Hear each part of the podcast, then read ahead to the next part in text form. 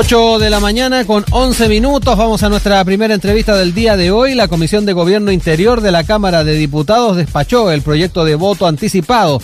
Si bien el gobierno había propuesto que fuera 48 horas antes de los comicios generales y estuviera limitado a ciertos grupos, la instancia aprobó que la votación se realice a lo menos con una semana de anticipo. Nueve votos a favor y cuatro abstenciones visaron esta moción que no cayó nada bien en el Ejecutivo y de hecho el subsecretario de la SECPRES, Máximo Pavés, hizo reserva de constitucionalidad eh, para este articulado. Eh, queremos conocer un poco más del debate que se ha dado también en torno al proyecto. Ya estamos en línea con la diputada del Partido por la Democracia, Andrea Parra, quien ya está con nosotros y quien es eh, la, la parlamentaria que presentó esta moción. ¿Cómo está, diputada? Muy buenos días.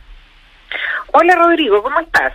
Muy bien, diputada. Eh, muchas gracias por eh, poder conversar con usted, conocer un poco más de, cómo se ha dado también el, el, debate respecto a este proyecto de ley. Y, y lo primero, ¿ah? eh, ¿por qué el gobierno ha sido tan inflexible en los plazos respecto al voto anticipado? Eh, no deja de ser llamativo a, la luz también de, de, la necesidad que además el, el, el, momento que estamos viviendo a nivel de país y a nivel mundial eh, de repente exige. Bueno, porque yo estoy absolutamente convencida a estas alturas del partido que ellos no tienen ninguna intención de ampliar la participación. Eh, ellos están con la calculadora política ahí y la verdad es que eh, sienten que ampliar la participación les es perjudicial. Eh, todo siempre nos ha hecho pensar que de alguna manera ahí el cerebro del presidente Piñera está detrás eh, él ha estado muy preocupado de todos los temas eh, electorales, de ordenar la primaria de Chile Vamos, esa ha sido su, su, preocupación, de cerrar la lista de constituyentes, le interesa mucho la próxima presidencial, porque además sabe que es el único legado de un gobierno que ha sido más bien fracasado, y, y lo único que espera es que lo suceda alguien de Chile Vamos, y por eso no quieren que más gente vote, porque tienen miedo de que se les desordene la cancha electoral. Oiga, diputada, eh, eh, en torno al tema también de, de recursos, de costos, ¿se, ¿se, reduce también a un tema de dinero? Desde las Express, sin ir más lejos, señalaron que por cada día de voto anticipado el fisco desembolsa 2.800 millones de pesos, que es uno de los argumentos que se plantearon de, de parte del de el subsecretario Pávez.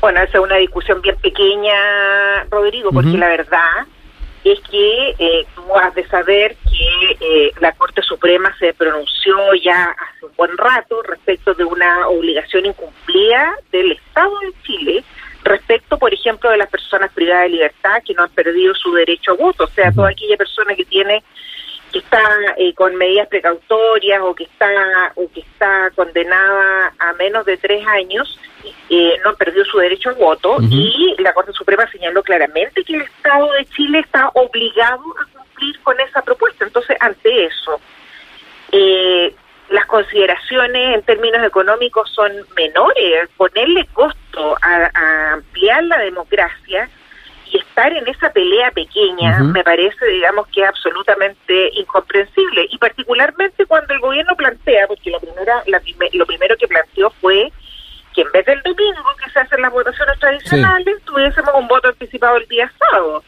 Y, y la verdad, Rodrigo, mm. si tú seguiste la discusión, el CERVEL fue tajante sí. en decir que eso era imposible, que le iban a pedir algo técnicamente que no podía eh, eh, llevarse a cabo, y eso era pura plata botada al tacho de la basura, porque en definitiva, ¿no cierto?, no, no, no, no te llevaba a ninguna parte, digamos, iba a ser un fracaso rotundo. Entonces, ¿qué, qué, qué plata más malgastada que la propia propuesta del gobierno? Entonces, yo, yo creo que tenemos que discutir eh, el valor de la democracia no eh, uh -huh. una chauchita más, una chauchita menos para hacer algo que el Estado eh, debiera proteger y debiera tener como obligación primordial. Sí, en, en, ese sentido bien llamativo que se hable de eficiencia y se plantee algo que va completamente eh, o co complejiza aún más el escenario respecto a lo que ya se está discutiendo en el Parlamento. Eso también no deja de ser llamativo. Bueno, es tan llamativo que el CERVEL ayer nuevamente en la discusión en Hacienda fue aún más duro y le dijo al gobierno y le dijo a Máximo Pavés que estaba presente uh -huh. que eh, no era posible ni siquiera implementar la propuesta del Ejecutivo el, el día viernes. Uh -huh. Y lo razonable y lo lógico, porque mira, tú, cuando tú votas anticipadamente, tú tienes que inscribirte en un padrón y una vez que tú ejerces el voto, el CERVEL tiene que generar listados para que al otro día, no sé, tal como plantea sí. el gobierno, al otro día eh, tú no vuelvas a votar? ¿Cómo se enterar los vocales, digamos, de, de, la, de las mesas de que tú ya votaste, digamos, el, el, día anterior? Y eso es, técnicamente imposible, digamos, por CERVEL, generar un listado de todas las mesas a nivel nacional en, en uno o dos días. Eso no, no, no, no, no, es posible. Sin embargo, el gobierno ha sido tosudo y sale la prensa a señalar que ellos están a favor del voto y nuevamente, ¿no es cierto?, intentan engañar a la ciudadanía con algo con lo cual no están comprometidos. Oiga, diputada, eh, pongámonos también en el escenario de esta reserva de constitucionalidad. Eh, eh, de alguna manera ya se está eh, observando la posibilidad de ir al TC. ¿Cómo se ve también el escenario ahí? donde también no, no han sido pocos los que miran con temor, dada la, la, forma en que está constituido y particularmente en, en, los últimos casos en los cuales se ha fallado el rol que ha tenido, ha tenido por ejemplo, María Luisa Abraham. Bueno, sin duda, eh, este proyecto, por ser un cambio en la ley orgánica de votación y escrutinio, sí o sí, digamos, tiene control en, el Tribunal Constitucional. Pero nosotros estamos disponibles a dar todas las batallas. Eh, yo no sería, no, no, no, estaría en política. Sí. no estoy a disposición de pelearlas en todos lados. Yo estoy absolutamente convencida que nosotros tenemos que mejorar la democracia. Mira, fíjate que nosotros estoy hablando nosotros porque un grupo parlamentario presentamos hace un tiempo atrás el, el proyecto de, volver al voto obligatorio.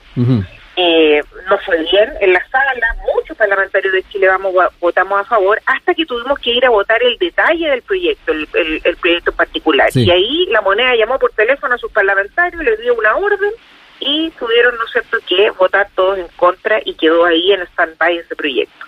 Entonces, eso te demuestra, en definitiva, que eh, las luchas hay que darlas, que en definitiva el gobierno no está interesado en ir a colocar una y mil cortapisas y esto de que eh, dicen públicamente que quieren aumentar la participación no es cierto, eh, pero que nosotros tenemos una obligación moral respecto de que no sigamos en este camino donde la cantidad de personas que están participando hoy día en las elecciones es menor. O sea, las últimas municipales, Rodrigo, tuvimos poco más del 35% de personas del padrón votando. Eso eso es muy dañino para una democracia. Estamos conversando esta hora con Andrea Parra, diputada del Partido por la Democracia, para conocer ah, un poco más de lo que es esta eh, moción de voto anticipado eh, que ha sido aprobada en la Comisión de Gobierno Interior, pero que ha recibido también esta eh, reserva de constitucionalidad desde el Ejecutivo. diputada, detallemos un poco más los grupos que fueron integrados a esta posibilidad de voto anticipado para ser bien, bien descriptivos con quienes nos están escuchando. Bueno, eh, en primera instancia el gobierno presentó eh, su propuesta, digamos que eran solamente tres grupos, los mayores de 70 años, las mujeres embarazadas y las Fuerzas Armadas. Evidentemente era un grupo súper reducido, porque la verdad es que tú y yo sabemos que cualquier persona que va el día de la votación y viene una señora embarazada o viene un adulto mayor, la verdad es que se le dan todas las facilidades de manera inmediata. Entonces, darle la posibilidad de que vote el día antes no tenía ningún ningún efecto, probablemente para las Fuerzas Armadas. Pero nosotros, eh, tras meses, digamos, en que estuvimos revisando esta, esta propuesta, teníamos, ¿no sé, toda la clara eh, convicción de que teníamos que abrirnos a, aquellas, aquellos grupos que hoy día no pueden votar. Por ejemplo, más de 600.000 personas que tienen jornadas especiales. Te estoy hablando, ¿no es cierto?, de los trabajadores de la minería que tienen turno en la semana, que suben a la faena y que cuando les toca justo el día de la elección no pueden bajar a votar. Estoy hablando de los trabajadores, por ejemplo, que se van a alta mar por varios días y que a veces no se les topa con, eh, con la votación y tampoco pueden votar, por darte algunos ejemplos. Ya son más de 600.000 trabajadores. A ellos los incluimos, ¿ya? Eh, y, y rebajamos la edad de los adultos mayores a 65 años porque evidentemente nosotros hay que aperturarse a, a abrir eh, eh, este grupo. Y por otro lado también nosotros propusimos eh, cumplir con la deuda que tenemos como Estado, que es abrirle el espacio a los privados de libertad. Pero eh, ahí no tuvimos el voto eh, necesario de mayoría y lamentablemente ese rubro en particular se cayó. y, y, Y también pudimos incluir a las personas que por padecer una enfermedad o que no puedan acudir al local de votación, eh, esta circunstancia, ¿no es cierto?, debidamente acreditada por un médico, podrá, ¿no es cierto?, eh, ser una causal para el voto anticipado. Eh, en ese sentido y a la luz de todos los, datos, los antecedentes, diputada, eh, ¿cómo viene el proyecto de aquí en adelante? ¿Cuál es también el, cronograma, los hitos que van a ir eh, desarrollándose de aquí en adelante? Eh, tomando en cuenta, obviamente, la, la, opción del o, lo que va a ser el trámite en el Tribunal Constitucional. ¿De cuánto tiempo estamos hablando? a la luz, además, de que el tiempo apremia siempre.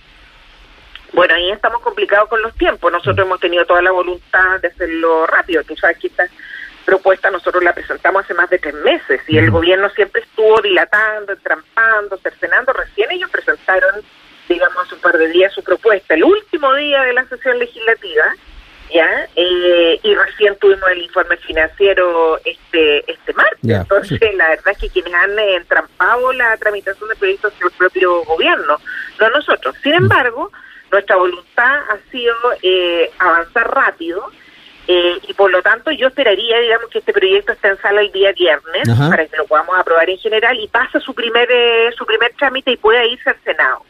Ya allá en el Senado pasará su segundo trámite y esperamos, ¿no es cierto?, que en marzo podamos resolver esto. Si hay voluntad política de de verdad aumentar la participación ciudadana, nosotros en marzo deberíamos tener esto resuelto. Eh, diputada, lo último ya cerrando esta conversación, quería llevarla también a, lo que se va a estar viviendo este fin de semana, esta eh, primaria presidencial en el Partido por la Democracia, ir eh, también ah, conociendo respecto a sus expectativas, respecto al, a, este, a estos comicios del partido y saber si también existe algún tipo de preocupación por eh, la baja participación en, en, en las primarias el fin de semana. Bueno, siempre es un motivo de, de, preocupación, dadas las circunstancias que estamos viviendo en estos días. Digamos, la pandemia está bastante descontrolada. Eh, tú sabes, yo represento a Araucanía Norte. Acá en la Araucanía la situación es bastante compleja en términos, ¿no es cierto?, de los niveles de contagio. Sin embargo, nosotros sabemos que ese es un escenario que vamos a tener por, permanentemente, por lo menos hasta junio de, de este año, mientras no tengamos a las personas eh, a la gran mayoría de las personas vacunadas, la verdad es que el escenario no va a cambiar mucho y por lo tanto tenemos que hacer todos los esfuerzos que están a nuestro alcance. Para nosotros es un orgullo eh, en el PP tener tres candidatos presidenciales eh, y por lo tanto creo que nosotros tenemos que hacer carne la democracia y este día domingo em, invitar a toda la ciudadanía a que sea partícipe. Yo estoy muy comprometida en el comando de Pancho Vidal, siento que, que, él tiene un estilo, ¿no es cierto?, mucho más cercano, relajado y además las propuestas de un Estado social eh, de derechos para, para Chile es lo que nos convoca y por lo tanto vamos a invitar a toda la ciudadanía que se haga parte de esto. La ciudadanía está exigiendo participar, bueno, eh, hemos tomado todas las medidas sanitarias en los distintos locales de votación para que esta participación se pueda hacer carne. Mm. ¿Cómo ve las posibilidades de su candidato, además, diputada? Eh, ¿Se, se eh, puede anticipar a ver si se puede, o, piensa usted que puede ganar la, elección? Ah, bueno, nosotros vamos a ganador, vamos a hacer todo lo posible, ¿no es cierto?, para que Francisco Vidal sea nuestro candidato presidencial. Yo guardo mucho respeto por, eh, por, eh, por Heraldo Muñoz, eh, y por lo tanto vamos a hacer todos los esfuerzos para que él nos represente y si y si gana algo eh, o gana eh, el ex diputado Tarud, bueno, nos sumaremos porque somos un partido democrático y entendemos, ¿no es cierto?, cuáles son las reglas de la democracia y de una primaria. por eso lo hacemos, digamos, porque porque creemos, ¿no es cierto?, que tenemos que tener la capacidad, ¿no es cierto?, de decidir de manera abierta quién va a ser, eh, quién va a representar las ideas del PPD. Lo último, diputada, eh, ¿cree que es el, camino, por lo menos se ha conversado, la, opción de que tanto el PPD como el PS lleguen al, a la primaria de, de, eh, la unidad constituyente con una sola candidatura? ¿Cómo ve también esa opción? A mí me parece una gran opción. Eh, yo creo que nosotros hace rato tenemos un acercamiento con el Partido Socialista, tenemos muchas similitudes. La verdad es que yo creo que no tenemos grandes diferencias en términos ideológicos con el Partido Socialista. Eh, y hay en un sector también del PPD y en un sector del PS hace mucho rato rondando la idea de que nos federemos y conformemos un solo partido. Y la verdad es que, eh, tal como otros partidos han tomado el camino propio, nosotros también tenemos una mirada y que es absolutamente legítima y yo siento, ¿no es cierto?, que dadas estas similitudes ideológicas, eh, tenemos que iniciar ese camino. Yo estoy convencida de que eh, junto al PS podemos tener un gran candidato o candidata que de verdad interprete lo que lo que Chile eh, aspira hoy día y los cambios que Chile necesita. ¿Hay tiempos así para, para poder hacer una, una, una primaria? Porque me imagino que la idea es poder hacer una primaria entre el PS y el PPD. Y esto se lo pregunto porque el presidente de la ADC decía que no hay tiempo por una primaria intermedia. Bueno, el presidente de la ADC lo que tiene que hacer, lo que tiene que hacer es preocuparse de su partido, digamos. Nosotros no, no, no le estamos dictando qué es lo que tiene que hacer y cómo y cuándo y cómo tiene que hacer las primarias. Él ha sido además bastante claro en señalar que ellos tienen un camino propio. Creo que su preocupación debe estar en otro lado. Eh, nosotros buscaremos los caminos, las instancias, porque la democracia siempre tiene que triunfar sobre cualquier otro obstáculo que podamos tener en el camino. Andrea Parra, diputada del Partido por la Democracia, nos ha acompañado esta mañana acá en Sin Tacos ni Corbata. Muchas gracias, que tenga muy buena jornada y estaremos bien atentos eh, respecto a este proyecto de voto anticipado. Un abrazo, Rodrigo. Que esté muy bien. Chao. Chao.